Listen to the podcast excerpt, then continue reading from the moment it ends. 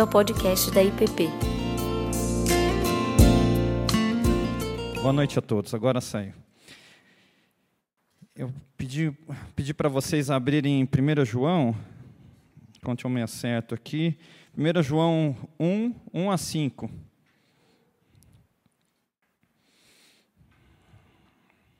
Primeira João, capítulo 1, versículos 1 a 5.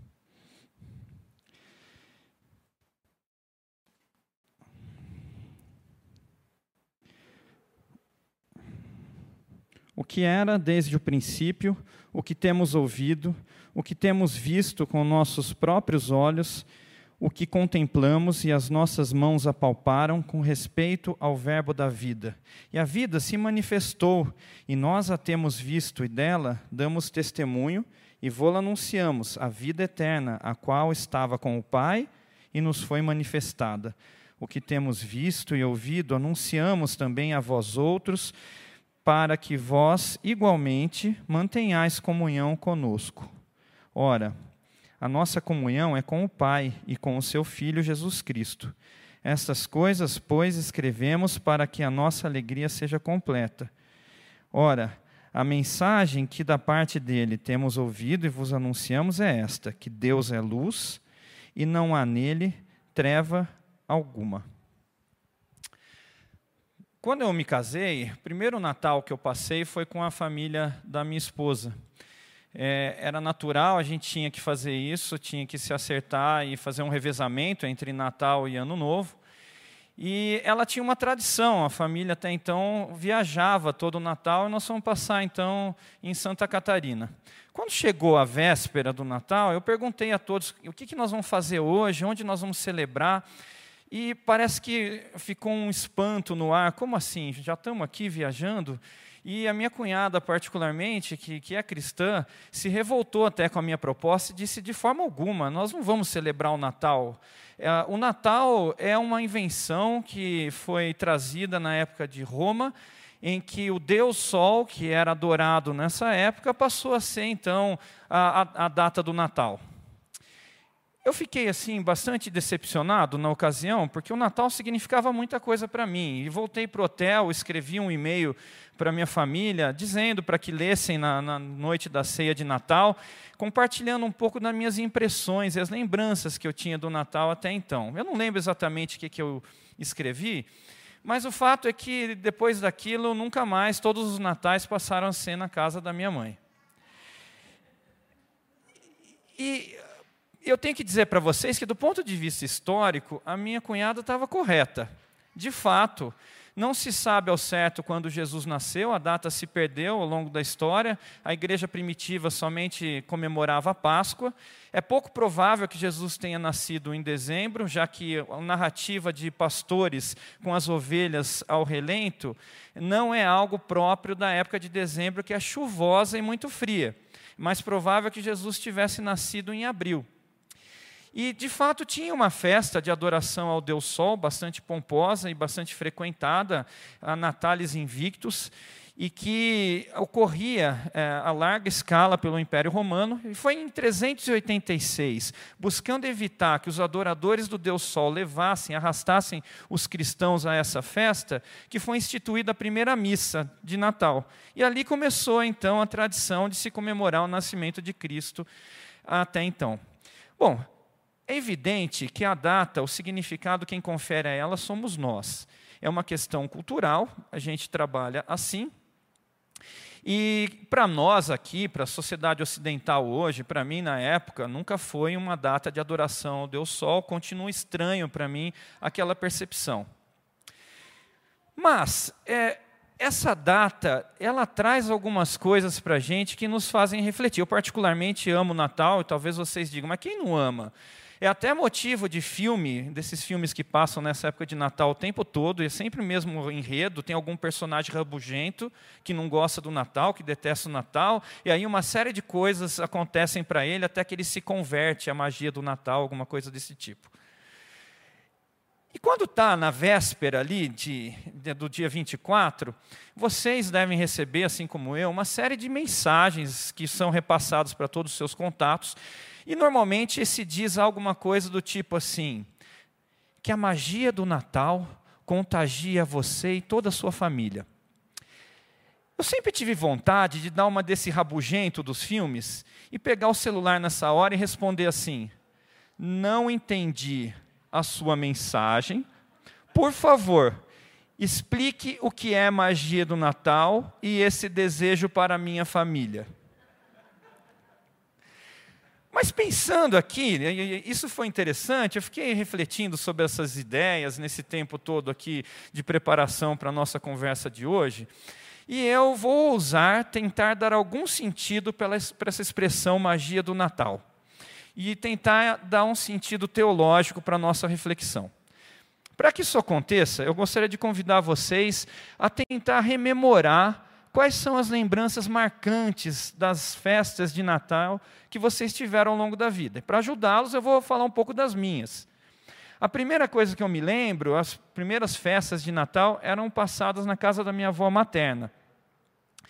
Minha avó tinha arrumado uma fantasia assustadora de Papai Noel, de tal modo que toda vez que ela descia era uma cena de terror. Eu ficava horrorizado e ela era horrível mesmo. Eu não digo que é uma lembrança infantil, porque depois de adulto eu vi a fantasia. Era uma fantasia com uma máscara de borracha, uma, uma barba rala, um cabelo ralo. Era uma coisa assustadora. Eu fico imaginando que ela chegou, talvez, super empolgada lá na, na, no lugar que vendia fantasias e disse: Por favor, uma fantasia de Papai Noel. E o cara saiu todo feliz lá para o depósito buscar a fantasia, porque era o que ele faltava para ganhar aquela meta final para o bônus de Natal. E quando ele pede lá para o funcionário, Zezinho, passa aí uma de, de fantasia de Papai Noel.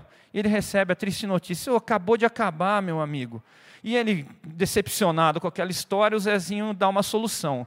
Escuta, vende para a véia essa aqui que sobrou do Halloween, do Papai Noel zumbi. Ela não vai nem perceber. E eu acho que foi isso que aconteceu. Então, todas as noites, o Papai Noel zumbi descia as escadas para assustar as criancinhas. Passado um tempo, a, a, gente começou a comemorar em Juiz de Fora com a minha avó a paterna. E ali as minhas lembranças são bastante queridas. Todo Natal, a minha tia Cecélia, que era uma tia que não tinha tido filhos e que tratava os seus sobrinhos como tais, ela nos presenteava com um brinquedo e com um livro. Mas os livros da tia Cecélia eram os melhores. Ela era professora, ela sabia escolher os livros. Eu ansiava pelos livros e quando eu recebia, eu tentava trocar com meus primos o brinquedo pelos livros. E se eu não conseguia, eu dava um jeito de pedir emprestado e ler, enquanto eu estava lá hospedado na casa dela, o livro dos, dos, dos, dos, dos primos, para poder voltar depois e ler o meu. Aquilo marcou a minha vida. E foi, de fato, algo que carregou ao longo de toda a minha história, criando um hábito de leitura que eu tenho muita gratidão à minha tia Cecélia. O tempo passou, e ali, acho que depois da morte da minha avó, passou a ser organizado pela minha tia Gorete. A tia Gorete era uma das pessoas, é uma das pessoas mais alegres que eu já conheci. E festas organizadas por ela eram sinônimo de sucesso, de acolhimento, de alegria. E uma coisa começou a acontecer naquela festa, eu não sei exatamente quando e como, mas começou a ser me dado um tempo para que eu abrisse a palavra naquele, naquelas festas e falasse de Jesus. Aquilo era muito precioso para mim, porque boa parte ali da família e dos agregados não quiseram saber de Jesus durante todo o ano e viveram como se ele não existisse. Mas naquele único dia em que ele era o assunto, Jesus deixava de ser uma coisa anacrônica e passava a ser o assunto da moda, e de tal modo que eles me ouviam. Eu passava dias preparando e orando e dizendo: Deus, não me deixe estragar tudo. É o único dia que eles vão ouvir de ti. Me ajude a compartilhar do seu amor. E eu lembro de tudo aquilo de forma muito querida. Os, os, primos se casaram, fizeram outras famílias. Começamos então a comemorar na casa da minha mãe, com sobrinhos e assim por diante. E todo Natal a gente pega uma, uma máquina que foi é, passada de, de, de ascendente para ascendente. Eu tenho ascendência italiana, é uma máquina de fazer massa. E eu fico lá com a minha mãe o dia inteiro enrolando e fazendo a massa e descascando o tomate, tirando a semente e fazendo molho. São horas de preparação e é uma hora gostosa que a gente passa em família. Essas horas de Natal e essas lembranças me marcam essencialmente como um tempo que eu passava com pessoas queridas. Muitas vezes pessoas que você passava um ano sem ver, mas que faziam questão de se encontrar naquela data de Natal. Alguma coisa acontece nessa época que um sentimento de amor se apodera de nós e nos dá o desejo de estar junto das pessoas que nós amamos. Nós, de algum modo, sentimos e usufruímos de tudo isso que a gente escuta como as dádivas do Natal. Se é uma coisa espiritual ou cultural, eu acredito que são as duas, o fato é que nós experimentamos dessa coisa que chamam talvez de magia do Natal. Mas eu queria começar lembrando como é que tudo começou. O que aconteceu naquela primeira noite ali?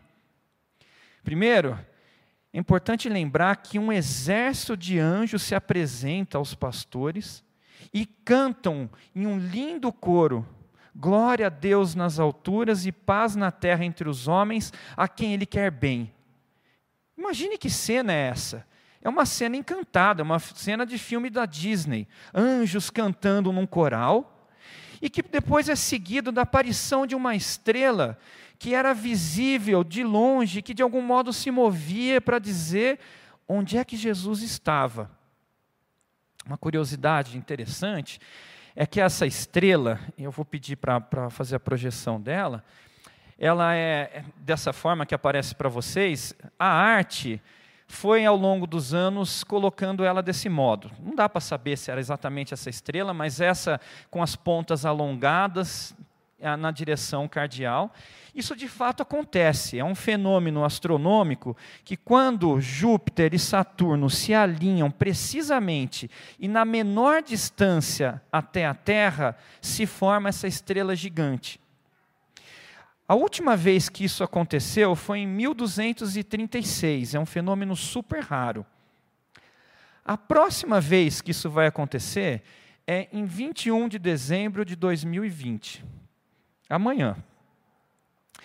O que, que isso implica para nós? Qual o sinal que isso traz para os dias de hoje? Que sentido tem isso para a nossa vida? Nada, nenhum.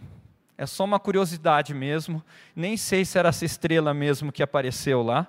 Não é nada para dizer que isso é um sinal que amanhã acontecerá alguma coisa fantástica, mas eu convido vocês a abrir a janela e procurar essa estrela porque isso aguça a nossa imaginação. Ao contemplar alguma coisa assim no céu, e você pode saber mais sobre esse fenômeno na revista Forbes, na edição de 20 de novembro desse ano. Vai estar falando tudo isso que eu falei para vocês. É uma enorme coincidência para a minha pregação, mas eu garanto que não é uma invenção. Vocês podem ver depois, ela de fato estará lá. Se você vai achá-la no céu ou não, não sei. Eu procurei o cometa Halley por muito tempo, nunca consegui achar na época que ele passou. Mas eu espero encontrar, porque, como eu dizia, isso aguça a nossa imaginação e talvez nos transporte a imaginar o que foi aquela noite. O fato é que essa noite, de algum modo, foi tão tremenda e tão mágica que ela se estende até os dias de hoje com seus efeitos, sejam espirituais, sejam culturais. A ponto de nós termos ah, uma frase que eu acho que é bastante marcante de, de Chesterton sobre essa noite de Natal, e que diz o seguinte: Nela há também algo de desafiador, algo que faz os abruptos sinos da meia-noite soarem como grandes canhões de uma batalha que acaba de ser vencida Todas essas coisas indescritíveis que chamamos de atmosfera do Natal simplesmente paira no ar como uma prolongada fragrância ou um vapor que vai desaparecendo da exultante explosão daquela hora única nas montanhas da Judéia, aproximadamente dois mil anos atrás. Vou ler de novo essa parte final, eu acho tão poético. Ele diz: todas essas coisas indescritíveis que chamamos de atmosfera do Natal simplesmente paira no ar como, como uma prolongada fragrância ou um vapor que vai desaparecendo da exultante explosão daquela hora única nas montanhas da Judéia, aproximadamente dois mil anos atrás. Nós sabemos que o clássico versículo que nos remete à ideia da salvação, em João 3,16, foi lido hoje pela manhã pelo pastor Tiago, diz lá que Deus amou o mundo de tal maneira que enviou o seu Filho unigênito para que todo aquele que nele crê não pereça, mas tenha vida eterna. Nós sabemos também que João vai dizer que aquele que nele crê, deu-lhes o poder de serem feitos filhos de Deus. Na ideia de que a salvação e a experiência da paternidade de Deus se dá pela fé, e não numa fé de uma crença em um Deus que existe, mas naquela fé pistes que a gente conversou algum tempo atrás, a fé de uma aliança. Entretanto, parece-me que nessa época de Natal, essa graça de Deus, esse amor, essa esperança, essa alegria, essa paz, se difundem no mundo de forma indistinta. E quando o mundo para para entronizar e para pensar e refletir no nascimento de Jesus, todos de algum modo experimentam isso. É como se fosse uma amostra grátis, e talvez dizer que é grátis já seja errado, porque tudo de Deus é grátis. É uma amostra do que poderia ser o mundo o ano inteiro se todos os dias do ano ele fosse o assunto, ele fosse entronizado, ele estivesse no pensamento de todos nós. E eu não me refiro apenas como um sentimento, é concreto o que acontece no Natal. As pessoas se tornam mais caridosas, elas doam mais para a caridade, elas ajudam crianças carentes presenteando-as, elas doam para caixinhas de Natal, elas doam cesta básica, isso acontece no Natal, as pessoas se tornam de algum modo mais amorosas. Seja isso cultural ou espiritual, aquela noite e aquele dia em que se decidiu transformar a adoração do Deus Sol no dia de adoração do nascimento de Cristo, todo o mundo ocidental foi impactado e experimenta desse impacto até os dias de hoje. Veja como isso foi transformador. Era natural que as pessoas adorassem o sol naquela época. Eles olhavam para o céu, o que, que eles viam? Um ser que pairava no céu e flutuava, queimando todos os dias em calor, em fogo, aparente fogo, sem se consumir. Elas sentiam o calor do céu, do sol, viam o sol. Aquilo era tremendo para elas. E era assim que o sol foi adorado em tudo quanto é cultura. Foi Ra no Egito, Anahuato, sim, em, nos astecas. O deus sol dos japoneses, que é estampado em sua bandeira até os dias de hoje, do qual eles creem serem descendentes. E olha que não sabiam sequer o poder que tinha o sol. O sol hoje nós sabemos, é responsável por 99,8% da massa de todo o sistema solar. 330 mil vezes maior do que a massa da Terra. 1 milhão e 300 mil o volume da Terra. Ele é enorme. Mas o Sol, em toda a sua luz e toda a sua glória, é sombra do seu Criador. Quando nós pensamos na evolução do que foi a mudança da adoração do Deus Sol para, o, para Jesus Cristo, nós conseguimos começar a entender o impacto que foi daquela noite até os dias de hoje. O Sol não pode ser tocado. Isso mataria qualquer um em milésimos de segundo. Mas como nós lemos agora no texto de 1 João, Jesus se fez carne, habitou entre nós e foi tocado. O Deus que se fez acessível. O sol não podia ser contemplado por muito tempo. Ele era luz, luz muito forte. O próprio versículo que nós lemos termina dizendo, esse texto de 1 João, que Deus é luz e que nele não há trevas nenhuma. Tanto o sol como Deus se colocam na mesma condição, que eliminam todas as trevas, mas ao contemplar o sol, nós ficamos cegos. Cristo se fez carne justamente para nos livrar da nossa cegueira, até então desconhecida. Éramos todos cegos, pensando que podíamos ver. Ele veio e disse: Eu sou a verdade. Ele é a expressão e a encarnação da própria verdade, para que nós, conhecendo a verdade, fôssemos livres. É a isso que se refere Isaías 35, 5, quando diz: Então se abrirão os olhos dos cegos. O dia da adoração do Deus Sol não é mais lembrado. A maioria sequer sabe que um dia, 25 de dezembro, foi o dia de adoração do Sol. Deus transformou aquele dia no dia da celebração da vinda do seu filho. E como diz em Apocalipse 21, 5, eis que faço novas todas as coisas. Ele fez novo o dia 25 de dezembro. Ele transformou aquele dia. Ele fez com que aquele dia, que era profano, se tornasse sagrado. Ele fez com que um dia de adoração de um Deus pagão se tornasse santo. E é isso que ele faz e continua fazendo no mundo, nas nossas vidas, e que dá como uma mostra nos tempos de Natal. O sol era somente criatura, como eu disse, apenas sombra da luz de Deus.